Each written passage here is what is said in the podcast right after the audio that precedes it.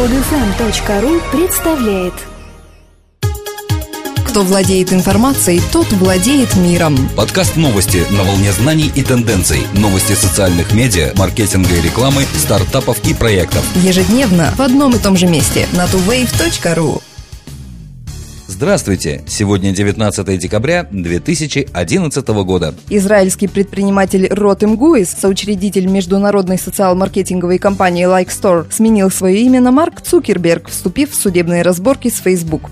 Люди меняют свои имена по разным причинам, но Ротем Гуис изменил имя, полученное при рождении, на имя Марка Цукерберга в надежде избежать судебных исков от компании. Хотя сам уже однажды подавал в суд на Facebook, когда ему отказали в доступе к заблокированному профилю. Предприниматель заявил, что он юридически изменил свое имя на такое же, какое носит генеральный директор Facebook, чтобы убедить сайт соцсети отказаться от намерения подать судебный иск против него. Он сказал Facebook, если вы хотите подать на меня в суд, вам придется судиться с Марком Цукербергом. Новоиспеченный Цукерберг – один из основателей Like Store, которая продает компаниям лайки для страниц их бренда в Facebook и обещает таким образом повышение онлайн-репутации.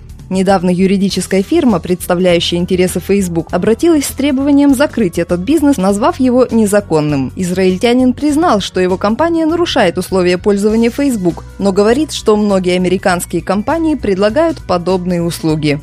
Аналитическая компания Comscore представила свой ежемесячный рейтинг поисковых машин. По состоянию за ноябрь 2011 Google сохраняет за собой бесспорное лидерство на рынке интернет-поиска, а Yahoo и Bing все плотнее соревнуются за второе и третье места. Comscore сообщает, что Bing и Yahoo идут практически наравне. 15,1% поисковых запросов приходится на Yahoo и ровно 15 на Bing. Google по-прежнему доминирует в поиске. Bing, поисковая машина Microsoft и Yahoo используют одинаковый алгоритм для генерации результатов результатов поиска, так что процентное преимущество одного поисковика над другим не означает фактической разницы в их эффективности. За минувший год рейтинг Google упал на 0,8%, и все же существенные изменения, которые Google внедрял в свой алгоритм с февраля 2011 выгодно отличают его от конкурентов. Facebook официально сделал функцию Timeline доступной для всех пользователей. Timeline была представлена Facebook на ежегодной конференции F8 в сентябре 2011 однако до сих пор функция функция была доступна не для всех. Теперь же таймлайн полностью внедрена, и вскоре профили пользователей соцсетей станут более насыщены визуальным контентом и более индивидуализированы. С момента запуска таймлайн пользователи высказывали обеспокоенность растущим количеством информации о них, хранимой на сайте. Чтобы урегулировать проблему конфиденциальности, Facebook внедрил дополнительные инструменты, позволяющие пользователям выбирать, кто может видеть добавленный ими контент. С учетом таких нововведений маркетологи должны предоставлять пользователям исключительно увлекательные увлекательный контент, иначе те его просто отключат.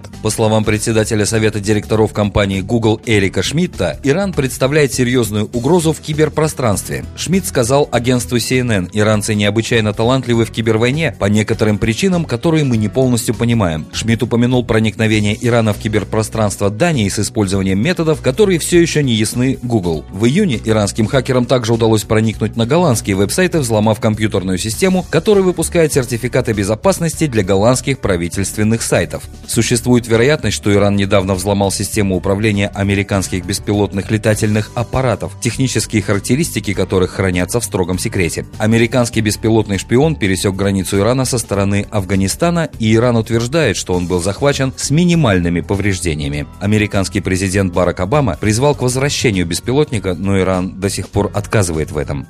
Компания Microsoft разрабатывает визуальный способ ввода пароля с помощью жестов. Технология Picture Password предназначена в первую очередь для устройств с сенсорными экранами. Пароль фактически состоит из серии жестов пальцами по поверхности экрана, которые пользователь делает с помощью заранее выбранной картинки. Разработчики предлагают выбирать последовательность как минимум из трех жестов, изображающих круг, касание в точке и линию от одной точки до другой. При самом вводе необходимо скопировать точное положение, последовательность и направление направление каждого жеста. От пользователя не требуется идеальной точности. Доступ разрешается при 90% правильности ввода пароля. Время входа в систему ускоряется с 17 секунд при использовании произвольных жестов до 4 секунд при использовании жестов только определенной формы. Если пароль состоит только из шести касаний, число возможных вариантов составляет более триллиона комбинаций. Если использовать 5 жестов, добавив касаниям хотя бы один круг или линию, число вариантов увеличивается до 73 триллионов. Ожидается, что впервые технология Picture Password появится в окончательной редакции Windows 8 в 2012 году.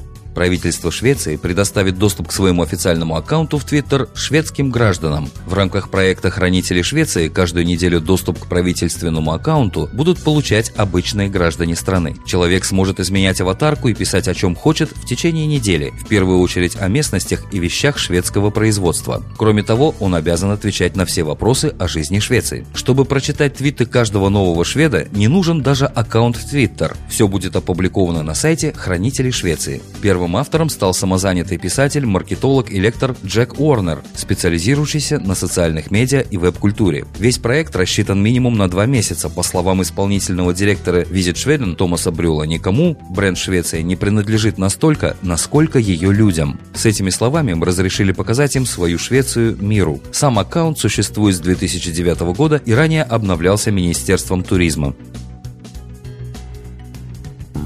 Эти и другие новости выходят на tuwave.ru ежедневно по будням. Скачать другие выпуски этой программы и оставить комментарии вы можете на podfm.ru.